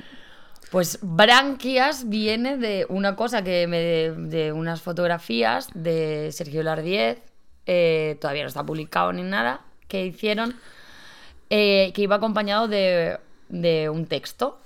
Y yo escribí este texto para con mis fotos. Y esto es lo que es. Para mí esto es la cosa más heavy que, que puedo llegar a leer porque me da todo igual, salvo esto. Pero Pues bueno. desde Club de Fans de Shrek lo agradecemos mucho. Ah, Gracias, Club de Fan de Shrek, por darme el espacio seguro para hacerlo. Eh, pues ahí va, eh, branquias. Aparto de eso para no... Ay, porque ahora voy a temblar todo, ¿eh? ¿Qué es eso? ¿Qué tienes ahí? ¿Qué te ha pasado? ¿Pretendes llamar la atención? ¿Por qué no dejas de hacerlo? ¿Te gusta hacerte daño? ¿Qué hemos hecho para que te hagas eso en el, cuerpo? ¿Puedes no hablar del tema? No es agradable.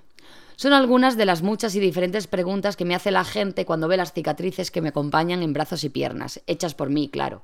Desde los 13 años hasta hace unos meses en la última tanda. Autolesión se llama. Las cosas por su nombre y el gazpachuelo calentito. Empecemos por dejar de tapar, no a mí, que sé perfectamente lo que son, faltaría más, sino al mundo. De las cicatrices, eh, de las cicatrices que no son físicas, no hay preguntas, señoría. No vaya a ser que entremos en temas que incomoden demasiado a alguien, por supuesto, y eso no lo vamos a soportar, no lo podemos soportar. Mi respuesta siempre ha variado según el momento, mis ganas y mi valor. No es nada, de pequeña tuve un accidente, he trabajado en fauna y ya se sabe cómo son los cachorros de león, que no miden, no quieres saberlo, mi gato. Cada una más esperpéntica que la anterior o inverosímil.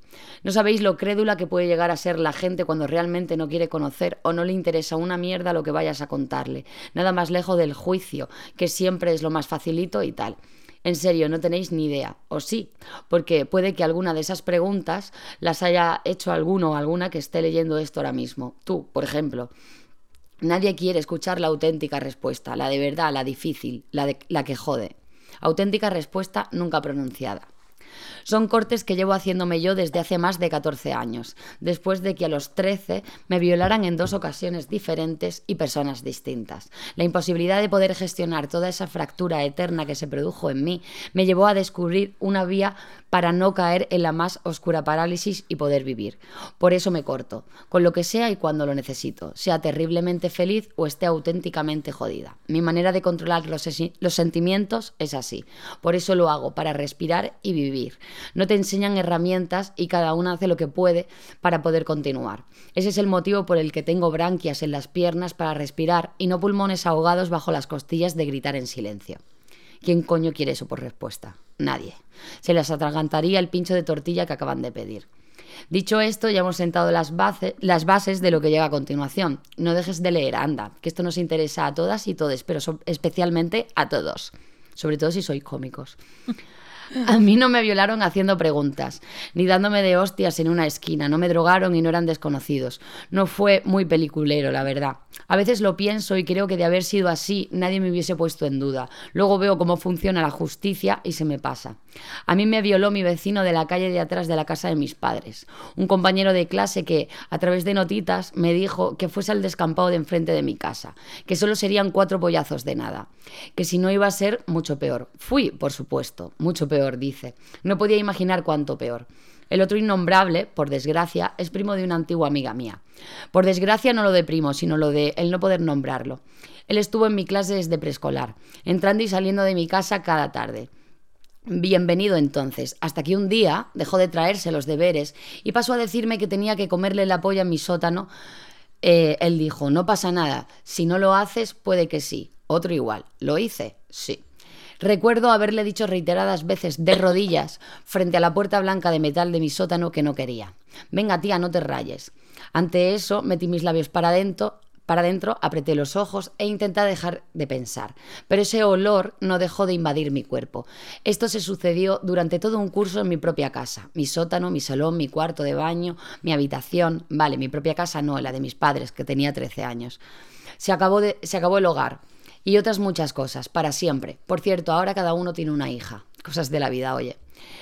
Si no nos enseñaran a callar, si no nos callaran, si no nos silenciaran, si se nos creyese, si el asco y la culpa, el odio a una misma y el miedo no fuese lo implantado, si no nos cuestionaran, si no se hicieran esas preguntas y si otras, las que salvan, si no se nos obligara a olvidar, quizás mi primera reacción en ese momento, esa primera vez, no hubiese sido encontrar fortuitamente una cuchilla de afeitar para concretar todo el dolor del universo en un solo lugar, mi brazo.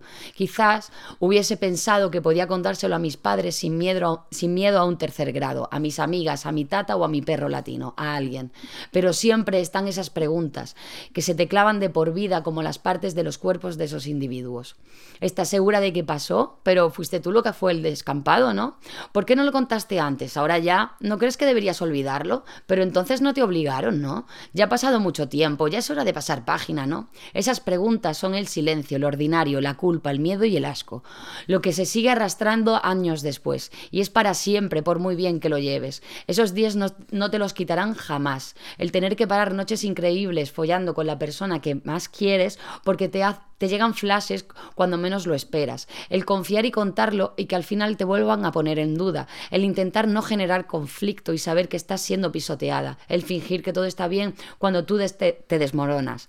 El pedir perdón porque a ti te pisen el pie. El acatar, aunque te incomode, te violente, aunque no te guste. Han pasado más de 15 años y yo sigo preguntándome quién sería yo si eso no hubiese ocurrido. Si dejaría de tenerle miedo a expresar mi malestar en situaciones. Si podría dejar de pasar por encima de mí ante, ante los demás, si el dolor sería otro, si cuando vuelvo a estar en la mierda emocionalmente es consecuencia de aquello y de una herida que no dejará de sangrar jamás, o si simplemente sabría quién soy. No pido perdón si te incomodo ahora con lo que lees. Fue así. Y por eso soy un animal marino con branquias en mis extremidades. Porque pese a la mierda, el dolor impuesto, el silencio y la vergüenza, siempre he querido vivir. Lo mejor que pueda, vivir y sonreír, que para eso mis padres invirtieron en ortodoncia conmigo y porque joder me encanta. Y es que, eh, queridas, yo hasta la depresión la llevo bien. Y seguro encontraré otras herramientas, pero mientras tanto, no me juzgues. No nos juzgues. Cambia tus preguntas. ¿Cómo estás? ¿Qué necesitas? ¿Qué te apetece? ¿Nos tomamos un refrigerio? Eso sí, eso sí sería ayudar. Escúchanos, tenemos mucho que decir. Aunque nos lo pongan difícil, nos lo pongan jodido de la leche, visibilizar, hablar y destapar hará que podamos un poquito más. Ojalá llegue el momento en el que no haga falta visibilizar esta lacra, pero a día de hoy, si no se habla sin tapujos, estamos jodides. Hagamos una revisión, eduquémonos más y cuidémonos. ¿Qué tal estás? Chorreando de sudor. Almudena Puyo. punto. Almudena Puyo, punto. Muy bien. Pues sí. Es increíble. Aplaudo desde aquí. Gracias por acompañarnos en esta tarde tan liviana. Y hay una cosa muy Voy a interesante. hacer otro cigarro. Vale. Hay una cosa muy interesante en el texto en el que no se piensa, que es que cuando abusan de ti en tu hogar, tu hogar desaparece. Por completo. Y es una mierda, porque luego hay gente que encima se atribuye la culpa, en plan que hemos hecho, bla, bla, bla, bla, bla, bla, y es como... eh, bueno, es una culpa bastante social, es general, Sí. es de todo el mundo, es responsabilidad más que culpa. Y esa fractura de decir, ya no pertenezco a nada. Yo a día de hoy estoy bastante mal con el tema de la identidad y, de, y el pertenecer y su- mm, todo. Y creo eh, que todo está atravesándolo todo, atraviesa todas las partes de mi vida. Y una cosa fundamental es haber perdido la raíz, el hogar. Sí. Y bueno, es así, no pasa nada, ya lo sé, pasó y ahora es como trabajamos con eso y tal. Yo encontré una herramienta malísima, que es la autolesión, que en su momento tengo que decir que a mí me salvó en su momento y, y tengo que decir que a día de hoy hay mucha chavalada que está en eso, que ojalá encontremos otro tipo de herramientas. Tengo que decir que a día de hoy no me, no me estoy autolesionando ni nada. No estoy, repito, no romantizo eso para nada. Pero sí que es verdad que es un alegato también al, al prejuicio, a contra el prejuicio Sí. de la gente que lo hace. No se hace para llamar la atención, no se hace para... es como una forma de, de, eh, pues, de sacar, por eso decía lo de branquias y respirar, de sacar todo ese dolor que de repente te despiertas un día y lo tienes encima y es... Pero si yo quiero vivir, que eso siempre Sí. lo he dicho, digo, la diferencia entre... eh, si te autolesionas es que quieres seguir vivo, porque si no Te matarías. Effective Wonder. Entonces es como, pues la única herramienta en ese momento fue esa. Ojalá haber tenido otras, pero tampoco te dan muchas, ¿eh? Entonces, pues bueno, eso. No promovemos la autolesión. No, por favor, de verdad. Pero eh, para nosotros ha sido una vía de escape que seguramente nos ha mantenido con vida. Y que ojalá que pero es importante decir que esa sea la única herramienta. Sí. Coño, tiene que estar habiendo muchas cosas mal porque debería haber otro tipo de herramientas. Ya que ojalá nos hubiesen dado apoyo poder- y otras herramientas para seguir con vida sin, Sin- querer matarnos. Claro, sin pasar por ahí, porque no es Pero- necesario y no es justo tener que pasar por ahí para poder sobrevivir por algo que ni siquiera tú te esperabas ni querías. La vida es perra y, Y- a nosotros no nos ha pasado. ¿Y qué quería decir con esto? Así que lo del hogar eh, me parece una cosa muy interesante porque a mí también me abusaron de mí en mi hogar Sí. y abusaron de mí desde muy pronto, desde que tengo uso de razón, así que nunca he tenido hogar porque cada esquina de mi hogar me daba miedo Es que es un tema, porque te, y no sabía por qué. te arrebatan todos tus espacios Sí. seguros. y no tenía espacios seguros. Por ejemplo, en el colegio eh, veía cosas muy raras también. Y me acuerdo que una vez, no sé cómo pasó, seguramente hay un voice en el medio, pero mi colegio estaba al lado de la farmacia donde siempre iba mi abuela y no sé cómo, eh, como que relacioné como que mi abuela estaba invadiendo el colegio también. Hmm. Y una vez que fui. Uy, esto qué fuerte, no lo había hilado. Una vez fui de excursión al Camelot, que es una cosa de más center, típico parque de bolas, de para arriba, para abajo. Y se supone que no iban padres, porque íbamos con los profes. Pues vino mi abuela a mirarme desde arriba así. Toda la excursión. Y yo me acu- ahora estoy hilando en prime time. ¿Ya ves? Me acuerdo que yo me escondí en un sitio, en el sitio más alto que había y más escondido. Sí. Y yo decía, ah, nada, es porque los de mi clase me caen mal. Eh, no, cariño. Porque estaba toda hora mirando así. A lo mejor te estabas escondiendo de algo, pregunto. Exacto. Y recuerdo que mi baño de mi casa siempre ha sido como un lugar que me daba muchísimo miedo, pero no sabía por qué, porque yo esto no lo sabía. Y ahí pues hubo mucha actividad, actividad abusadora, y por eso. Y es un sitio que da bastante mal rollo, la verdad. Y eso, que es muy importante que nos quiten nuestro hogar y nuestros espacios. Sí. Porque no solo nos quitan parte de nosotros, nos quitan todo lo de alrededor. Sí. Y de esto poco se habla. Sí, y luego al final terminas encontrando, pues eso, la solución, afortunadamente en las libretas, mucho más que la autolesión. Por favor, escribid Sí. siempre, no cortaos, escribid siempre. Escribid y expresaos Sí, y- con formas sanas, por favor. Sí.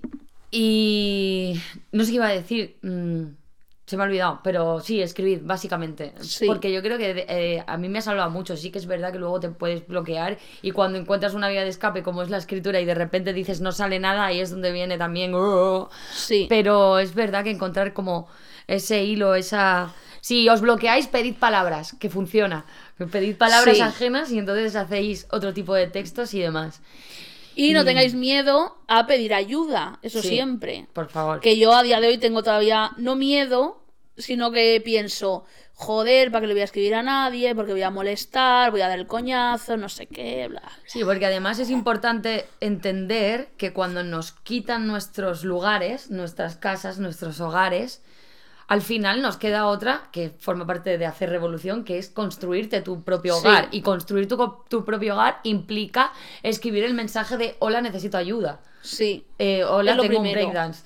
Eh, entonces, que a veces cuesta muchísimo, y yo soy la primera persona a la que le cuesta infinito decir estoy en la mierda, pero eh, es importante.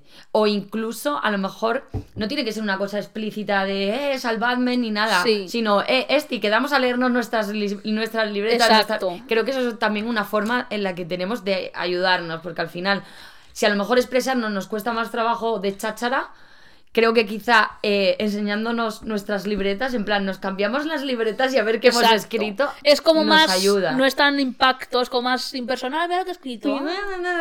Y al final. ahí está todo, Y nos obvio. vamos salvando un poco. Entonces, Sí.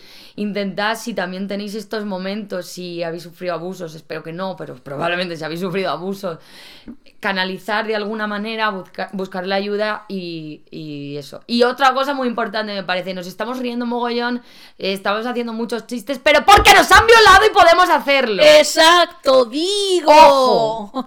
Que nadie se ría de la violación sin haber sufrido la violación, de la autolesión sin haberse autolesionado, que nadie, por favor, el humor para arriba. O sea, para arriba, no para abajo. Mm, Y también te digo, a mí últimamente se me están echando encima porque hay, porque haces, eh, haces burla del bullying, no sé qué. No, cariño, yo he sufrido bullying y es mi forma de sobrellevarlo. Si a ti te parece mal sin haber sufrido una mierda, primero, chitona. Absolutamente. Citona. Son formas de gestionarlo. Yo gestiono, o sea, cuando yo digo eh, que lo además lo repito muchísimo, yo hasta la depresión la llevo bien, Sí. es porque de mi propia depresión y de, de mi propia oscuridad, de mi violación, yo puedo hacer el chiste. Y yo no sé si es porque soy andaluz o por qué, pero siempre he tenido como el juju jaja, juju jaja. Y si no hago el juju jaja, me voy a la mierda y no quiero entrar por el bate. Sí. Entonces, tengo que hacer el humor. Pero hago el humor con mi vivencia, no con la vivencia ajena, que es diferente. O sea, yo me puedo reír de Esti porque la quiero y es mi amiga, pero me río con ella delante. No me río ni de la violación ajena, ni del abu- abuso ajeno, ni de nada por el estilo. No estamos ni infravalorando, ni No. romantizando, ni nada. Son nuestras vivencias, nuestras tripas, nuestras libretas. Y de eso nos Y podemos nos las follamos si queremos. Nos las follamos, nos da, las abusamos, tranquila. Hacemos abusación de nuestras libretas porque nos pertenecen. Para, Sí. para todo lo que nos han quitado, aquí vamos a hacer lo que nos dé la gana. Estamos reclamando muchas cosas, como has dicho, que nos han quitado.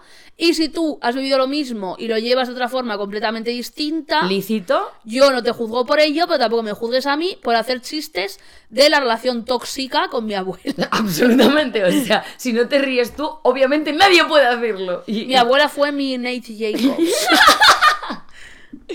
Yo iba a decir mm, el nombre de. Por un momento. Estaba a punto de decir el nombre ahora mismo de uno de los dos individuos. Pero no lo puedo decir. Pero Ya. tú sabes quién eres. Y tú también, porque sois dos. Ah. Y tu abuela también sabes quién eres. Pues yo voy a leer un texto que quería yo hablar. eh, lo voy a buscar y ahora leo. Hmm. Quería yo hablar de eh, después de que se te haya negado la ayuda, porque a mí se me negó en su momento, Sí. y se trató como si todo fuese una estupidez, ¿no? Pues... eh, ah, mira, igual leo dos seguidos, fíjate. No lo sé. Sí. Sí, voy a leer dos y eso, lo que quería decir.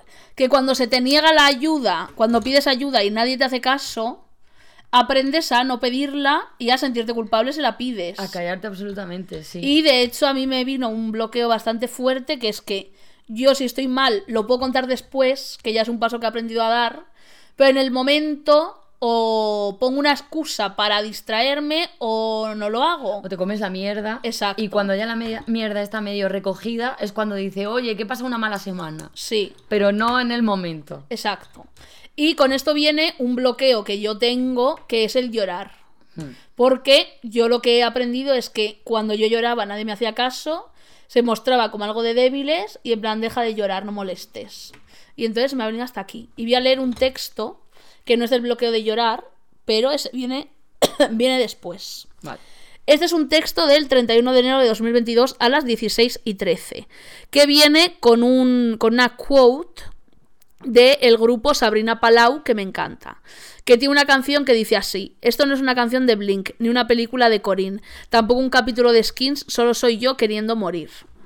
Y este texto habla de cuando eh, yo, lo que he dicho antes, pensaba que estaba bien, me había dado el alta a la psicóloga y resulta que me quise morir otra vez y tuve que volver.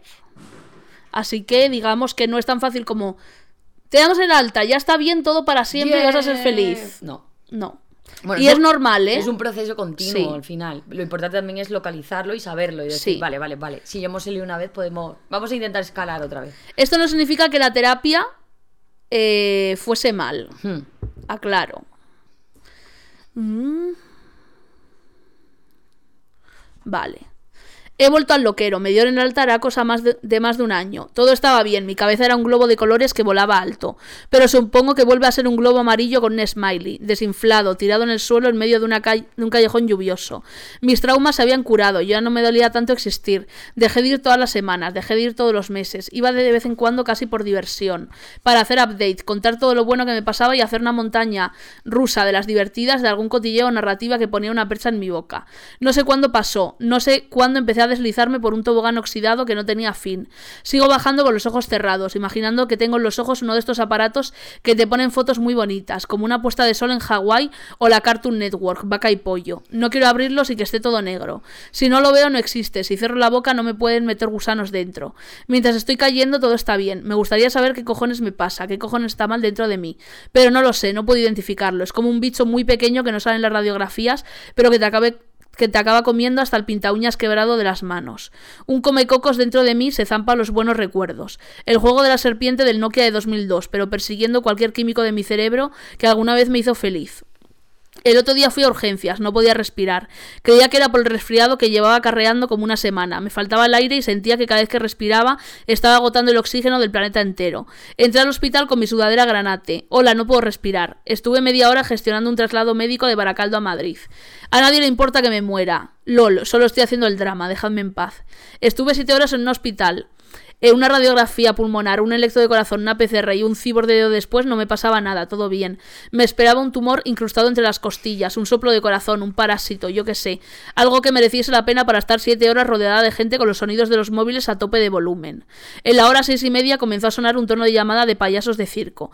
Mis guionistas se lo, pasarán, se lo pasaron genial riéndose de mí. Nada, ni un puto catarro ni una amígdala inflamada. Ni siquiera me recetaron comer helado de chocolate en tarrina. Me preguntó la doctora si estaba nerviosa por algo, que no me faltaba el oxígeno, que no me iba a morir, que estaba todo bien. Casi supliqué que me pincharan algo. Suplicar a mi manera, que repetir mucho una cosa con cara muy seria. Pedí que me engancharan a la máquina de oxígeno, como cuando un avión se va a estrellar y todo el mundo coge las mascarillas de respirar del techo. No sirven para nada, solo para meterte por el culo la fantasía de que todo va sobre ruedas, cuando estás exactamente a 0,5 segundos de convertirte en papilla de humano para bebés de 0 a 2 años. Me fui a mi casa pensando que me desmayaría que me, des- me desmayaría muerta. Al día siguiente se me pasó. Me tiré días negando que fuese mental, no podía serlo. Otra vez mi mente se había ido de vacaciones a Islandia sin avisar. Otra vez disociando, otra vez zumbada de la puta olla. He vuelto al loquero, creo que es por mi madre. Porque cuando tu primer contacto con el amor te dice no en la cara, estás jodida de por vida. Sí soy. Sí. Y ahora eso. Y es muy fácil eh, como empatizar con, con- con todo. y Porque es que es muy claro, las imágenes son clarísimas. Es dolor puro y duro. Es muy claro, sí. Y eh, voy a leer otro. Dale.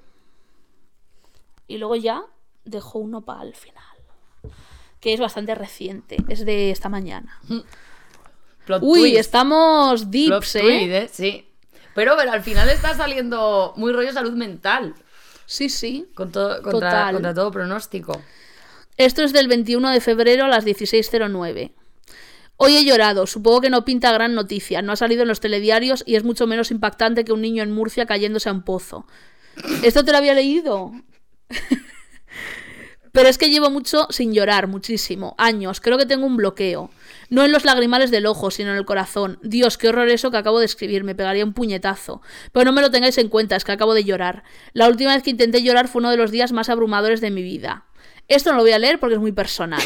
Pero quizás en mi próximo libro salga sin censura. Nada, es una cosa como que yo pensaba que era muy horrible lo que me pasó, pero que realmente no era para tanto. Me concentré tanto en esa escena que se me olvidaron los demás colores. Cerré tanto los ojos que pensaba que la cara se me iba a dar vuelta.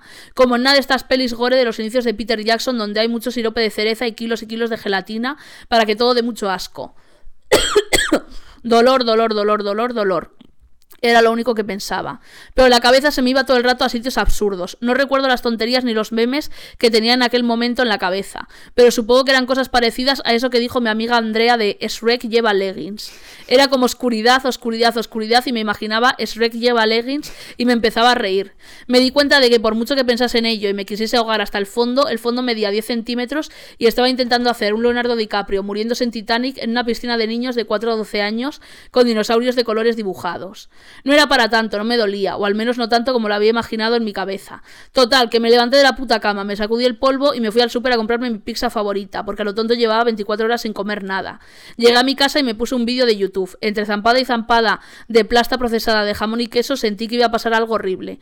Conozco muy bien esa sensación. Es como que estás a lo tuyo y de repente todo se vuelve negro y se te abre el triángulo de las Bermudas en el pecho. Y piensas que vas a ser Donnie Darko y se va a estrellar un avión viejísimo justo en tu habitación. O que vas a salir a la calle a comprar un croissant de postre y la humanidad se va a ver extinguido dejándote a ti como única superviviente. Menudo plan abocado al fracaso. Pues bueno, que yo me pensaba que me estaba dando el mental por fin por lo otro que os estaba contando. Y me puse contenta porque es bueno sacar todo el dolor y desahogarte y todo eso. Siempre tú sola metía en el edredón, claro. Pero no era eso, era algo más grande y pesado. La cosa es que cuando pasa eso, solo te queda esperar y esperar a que alguien te llame y te diga que tu persona favorita del mundo ha muerto. O que te digan que Internet como lo conocemos deja de existir mañana. O que tu gato se atragante con un pienso de salmón y se quede pajarito en el sitio, estire la pata. La saliva no me bajaba por la garganta, se me quitó el hambre y dejé de reírme con el puto vídeo de YouTube. Miré por mi ventana de patio interior esperando un pájaro negro en forma de augurio, como si fuese yo Edgar Allan Poe y no una pringada que siempre está triste en su piso de Madrid Centro con una hora de luz diaria. Me hubiese encantado que uno de esos ángeles bíblicos con muchos ojos, que yo los conozco por las cuentas de memes, no por la Biblia, no os creáis, y muchas alas se posara sobre el tejado de mi habitación y me dijese en un idioma muy raro que por lo que sea yo entendería que el mundo se iba a acabar o algo así. Pero pasó algo peor. Venga, Esti, ¿qué cojones pasó? Que ya voy, me habló mi madre. Y parece que no, pero eso para mí es peor que el fin del mundo de Internet y de mi propia existencia. Es peor que cuando te comes un trozo de pizza muy muy caliente y se te pega en el paladar y no lo puedes despegar y te abrasa por dentro y crees que vas a salir ardiendo en una bola de fuego. Es peor que cuando dejas de hablar con un amigo y te lo encuentras un año después en tu mismo vagón del metro. Y os miráis durante tres segundos y medio y ambos sabéis que os conocéis la vida entera del otro, del derecho y del revés. Pero tenéis que fingir que no, apartar la mirada y hacer como que no os habéis confiado cada sentimiento que alguna vez se os pasó por el cerebro, aunque fuese un minuto. ¿Qué me dijo mi madre? Pues estaba intentando retrasar ese momento lo máximo posible, porque es un poco desagradable y una cosa bastante fea. Tened en cuenta que llevo años sin tener una conversación de verdad con mi madre. Bueno, de verdad o de mentira, ninguna. Me dijo que me empadronase en Madrid, que si salía del empadronamiento de nuestra casa de siempre, que así le daban una ayuda del gobierno. No sé por qué, pero eso me destrozó por dentro. No es como si esperase un te quiero o un techo de menos, pero yo qué sé. Esperaba algo que demostrase que mi madre me ve como una persona, como una hija y no como al botín con el símbolo del dólar del Monopoly. Ahí sí que caí en el fondo, joder que sí. Me dieron ganas de cortarme y de saltar por la ventana. Y tal que así, vuelto a la oscuridad, a las cuevas de perdidos y a una máquina del tiempo, destino los tiempos más horribles del mundo que jamás existieron. Solo- Un mensajito, ¿eh? De mi madre. Pero qué, mensa- pero qué mensajito. Qué mensajito, quiero decir. Tu madre siempre es sutil y cariñosa. Exacto. Oye, ¿te puedes empadronar fuera de mi casa? Que quiero dinero. Y yo aquí no lo he contado, pero venía de una cosa un poquito. Wow. ¿Quieres leer algo? Voy a leer eh, un- una parte de Chicas sin nombre. Tengo que decir que todas estas cosas son de estas libretas, lo que Sí. pasa que aquí lo tengo súper Que no están aquí por nada. No, que está montadito. Igual luego rasco, pero es que me da como cosa ponerme a rebuscar ahora. Pero... Si te parece, leemos este texto, leo yo uno para acabar con una frase y ya acabamos. Ok. Pues eh, miro el en- entrevías, que voy a ir con... Vale. En plan, pan, no, o sea, son tripas, pero son tripas canalizadas. Entonces, Qué bien. es como, ¿qué hacer con todo ese dolor? Es como el muy al final, así que, bueno, bueno, bueno. Pues es entrevías la hora, la estamos pasando ahora mismo. No, está quedando cabrón, ¿eh? En algún momento saldrá esto también. Aquí van pasando, eh, por ahí va pasando tu texto, que eso lo vas a tener Lo tenemos que decir hacer. tú Próximamente. próximamente en Tevillas. A ver, ¿este de quién es? No, este de 5. A todo esto, a ver si lo puedo leer sin que haya ¿Puedo muchos decir una cosa? spoilers. Sí, Hay un personaje muy especial que es mechero. está aquí. Si queréis saber qué significa, no sé si se explican entre vías. Hombre, sí, sí. Pues cuando salga lo sabréis. A ver. Vale. Pues creo que va a ser Voy a ampliar. eso. Y si, eh, si veo que se me queda corto porque está dividido en dos el monólogo, entonces. Ah, no, eh, es todavía no. Ay, espérate, he ganado. Vale. Ah, vale, ya he entendido, ya he entendido. ¿Yo cuál era? Tú eres Momo. Muy bien. ¿Y chica sin nombre? Yo. y Mecher es Rocío. ¿Y Miriam? Eh, Miriam va a ser. eh, se llama Maranta. Qué bien. Aquí es. Está en dos, así que ahora. Se dice, dice, nadie puede ayudarte, nada puede hacerlo. Cuando el dolor forma parte de ti, es lo que te y joder, y es lo que te construye, nadie puede evitar eso. Es para siempre, para mí. Quiero quedarme sola, hacerme una cochinilla en el sofá y llorar. Ojalá fuese capaz, aunque sea de llorar. Quiero estar llorando so- hasta gastar toda la mandanga, dos litros de cerveza y todo el tabaco, hasta que el dolor sea cáncer por fin y se pueda tratar. Desde el sitio en el que está es imposible hacerlo. Si coge forma, pues lo tratamos, extirpa o quimio o radio y fuera. Así no puedo hacer nada, porque está en todas partes de mí. Está en las hojas de mi libreta, en mi ropa, está en las paredes y en el cargador. Está en el cabecero, en el bolsillo pequeño de mi mochila, en una canción que ya no suena más. Está en el aire, en mi pH, en las esporas que no tengo también está, en mis recuerdos y en todas las cosas que aún no he vivido. Está en todos los muertos que ni siquiera me importan y todos mis vivos que ya no lo están. Necesito que sea un punto, algo concreto. Intervenir y fuera, sacarlo, vivir sin dolor. Salir de esta parálisis, vivir y sostener como siempre, que mis ojos se correspondan con mi sonrisa, volver a amar, vivir sin que duela, sin culpa, vivir sin dolor. No se puede. Sigue en todas partes. En mi callo del dedo del pie que se ha mudado al índice derecho de mi mano. Ahora todo es dolor. Lo que antes podía ya es imposible. Me escuecen las cicatrices, palpitan. Pero el cúter ha salido corriendo y se ha escondido. No quiere intervenir. Esta casa va a tener un televisor en mute, una inquilina y un fantasma que bebe cerveza y come rollitos vietnamita. Y aún fantasea con hacer croquetas de puchero. Ahora viene una escena que no vamos a leer porque es el final y es No un super spoiler. spoiler. Uy, wow, aquí. Ti, ti, ti, ti, ti. Y ahora la segunda parte. Sí. Ah, no, eso no, aquí. Mm, venga, aquí. Sería esto. He ganado, primo. Bueno, quien dice primo dice tata en realidad.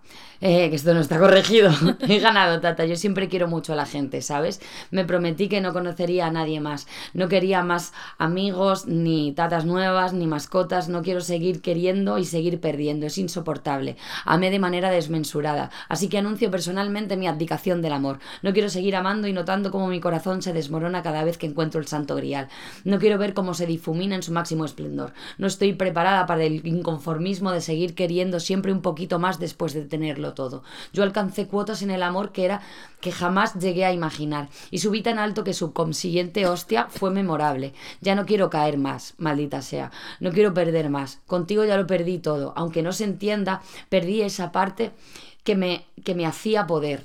A veces ni yo lo entiendo. Me vale con lo amado, con lo dolido y devastado. Ya no quiero cuerpos nuevos, no quiero nuevos olores o risas, no quiero nuevos nombres, no quiero explorar otras mentes ni sentimientos, no quiero explicarle a nadie más quién fuiste tú o por qué morí contigo. Que tú fuiste mi madre, mi padre, mi hermana, mi amiga, mi enemigo, mi todo, mi tata. El mundo no tiene ni puta idea y por muchos esfuerzos que hagan, nadie lo entenderá nunca. Y si no te conocen, si desapareces, yo también. Lo que era contigo ya no existe. soy a medias. Lo de construir recuerdos nuevos es una farsa, que los nuevos también estás desde la ausencia. Por lo que mi trato con el amor finaliza aquí. Y aunque no pueda ser de la manera que me gustaría, aguantaré con el amor que nunca podré gastar. El amor que me hizo subir a la cima y me estampó contra el suelo con regocijo. Las cosas en, ex- en exceso pueden ser muy chungas, tata, muy chungas. No se puede esperar amor a esos niveles. La gente debería poder, calamar, poder comer calamares petados siempre que se le antoje. Debería ser un derecho, una obligación. He pensado mucho en eso, ¿sabes? Calamares petado para todos. Yo quiero mi calamar ahora, ahora mismo. No voy a esperar al último momento porque ahí entonces no llega. Quiero, quiero mi calamar. ¿Te apetece el tuyo ya por fin? ¡Ah! ¡Qué increíble! El calamar, tengo que decir que es una anécdota que mi tata se quedó con las ganas cuando estaba a punto de irse.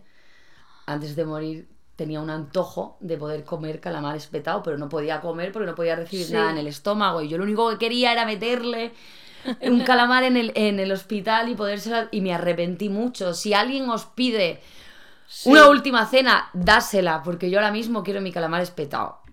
Y- Pues tu tata te dijo quiero- algo que tiene que ver con este texto. Te dijo que podíais crear recuerdos nuevos. Sí. Y los creasteis. Ya ves que sí lo hemos creado. Creo que estamos creándolos. Claro. Y esto lo escribí yo en el 2017. Entonces está desde un lugar del duelo diferente. Que los Sí. personajes lo que tienen es que están en un. Cada personaje está en un proceso de duelo distinto. Y este es el primero, que es la negación, que es quien Sí. tiene, pues, la dificultad de.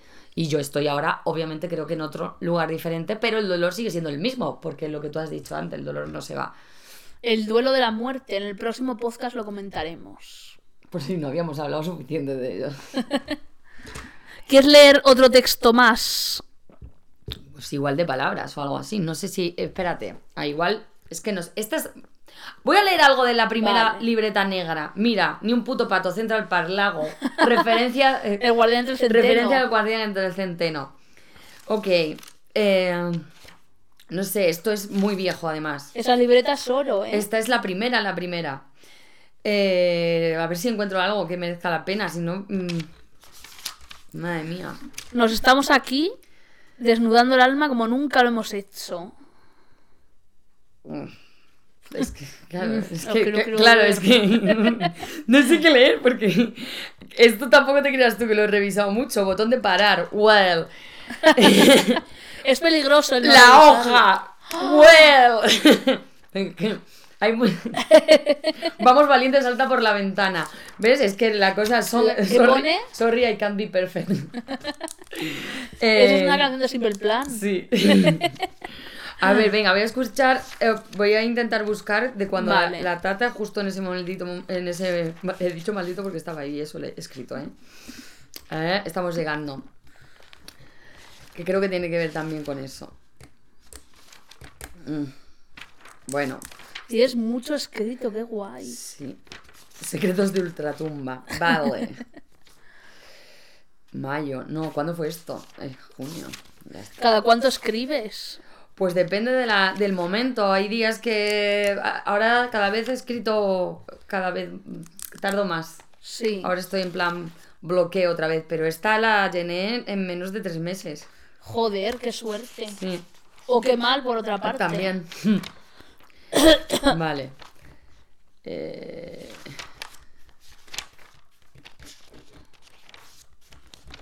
Joder. Todo esto se corta, ¿vale? Sí, sí. Eh, 16 de ma- día 1, vale. Es que aquí empiezo a contar los días que yo me tiro en el hospital con la tata. Que es do- día 1, día 2. Vale, pues voy a leer esto que esto era de ella. Ella se abanica. eh, vale, ella se abanica mientras. Vale, que, pero tengo fecha, espera. Que es, ahora sí, porque a esas no. ¿Qué es esto? No sé, cuando me, me, emboto la cabeza. Día 1, 17 de mayo de 2017. Hoy, es el, hoy 17 es el día de la mujer más bestial del mundo. Hoy empieza el día de la temporada de la tata. Hoy se abani- eh, ella se abanica mientras canta cada coma y cada letra de Revolver. Inclina la cabeza a su derecha para poder oír la música de mis cascos. Está preciosa. Cuando ha oído los primeros acordes de Besaré el suelo, su cara ha cambiado. Ha dejado de estar enferma. Y delante nuestra, sin que mi madre ni yo podamos hacer nada, ella, sin levantarse de la cama, ha salido de la habitación, ha recuperado al segundo los kilos que le han arrancado de su cuerpo sin permiso. Se ha puesto su mejor blusa de esas con escote de vértigo, unas botas altas y su falda de cuero hasta la rodilla. Ha salido por la puerta principal del hospital. Le han abierto solo para ella. Se ha levantado un poco el aire y ella ha dejado que el viento la despeine. Ha roto el silencio de toda Málaga con una carcajada de dientes mientras mi madre, mi tata y yo seguimos en la misma habitación. Sin apenas movernos en solo 20 segundos de canción, ella, mi tata, ha salido de sí. Ha empezado un viaje ella sola y le sienta de maravilla. Ahí está, la puerta del hospital, esperando mientras sonríe. No tiene que esperar mucho. Al momento llega un coche que para frente a ella. Él conduce. Yo no lo conozco. No sé su nombre ni a qué se dedica, ni siquiera sé qué coche tiene.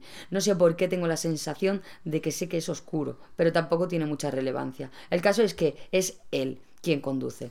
Aquel dueño compartido de su canción, el que siempre estuvo y estará en su cabeza, que aunque no lo nombre, aunque no hable de él, siempre estuvo, y ahora viene a recogerla. Ella monta en el coche, feliz. Seguimos las tres en la habitación y la canción apenas ha llegado al estribillo. Él arranca, la tata baja la ventanilla y enciende un Chester y pone esa canción en cassette. No tengo claro a dónde van, pero sí que eso es lo que menos importancia tiene. Igual van a la concha, allí, a San Sebastián. Está tan hermosa, tan joven, tan libre y sana. El coche avanza y sube la música, desaparece, encantándola a todo pulmón. Qué pasada.